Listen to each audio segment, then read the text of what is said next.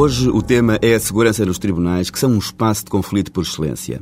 Há muitos anos que é criticada a desplicência com que esta matéria tem sido encarada pelos responsáveis da área da justiça e não só. Há trabalhos sobre esta matéria que foram feitos com conclusões que têm de ser postas em prática.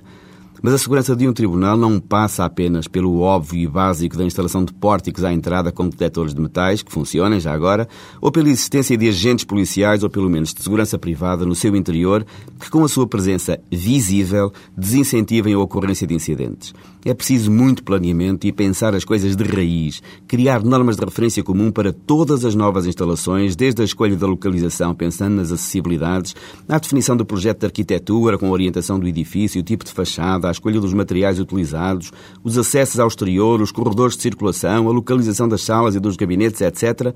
Tudo coisas que parecem inocentes, mas não são para depois não termos de ouvir falar do tiro que alguém deu numa sala de audiências, da fuga de um preso por uma porta que não se percebe porque é que ali estava, de uma caixa multibanco que foi arrancada de um átrio, de um ladrão que escalou a parede exterior e entrou pela janela do primeiro andar, do juiz que foi agredido ou do carro que foi vandalizado à porta ou no parque do tribunal. Um tribunal não tem de ser um bunker, mas não pode ser tratado como um simples edifício de escritórios. Os tribunais, a maior parte deles, são o único órgão de soberania em que toda a gente entra sem qualquer controlo. E ao contrário dos outros órgãos de soberania, nos tribunais a segurança não é sequer fundamentalmente uma exigência de proteção dos seus agentes é que, para além dos juízes, Ministério Público, funcionários e advogados, está em causa a proteção dos cidadãos que o frequentam, das testemunhas, dos peritos, do público, das partes, dos pais, das mães, dos trabalhadores.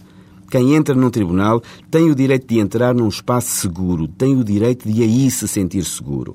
É que há muito desespero e ódio contidos que a qualquer momento podem explodir e por isso tem de haver mecanismos inibidores da ocorrência de incidentes.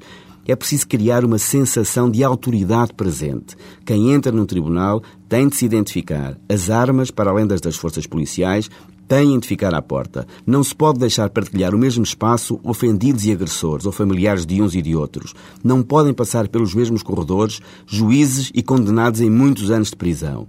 É preciso que o cidadão exija estar seguro dentro de um tribunal. Confia-se demasiado na sorte. Até um dia.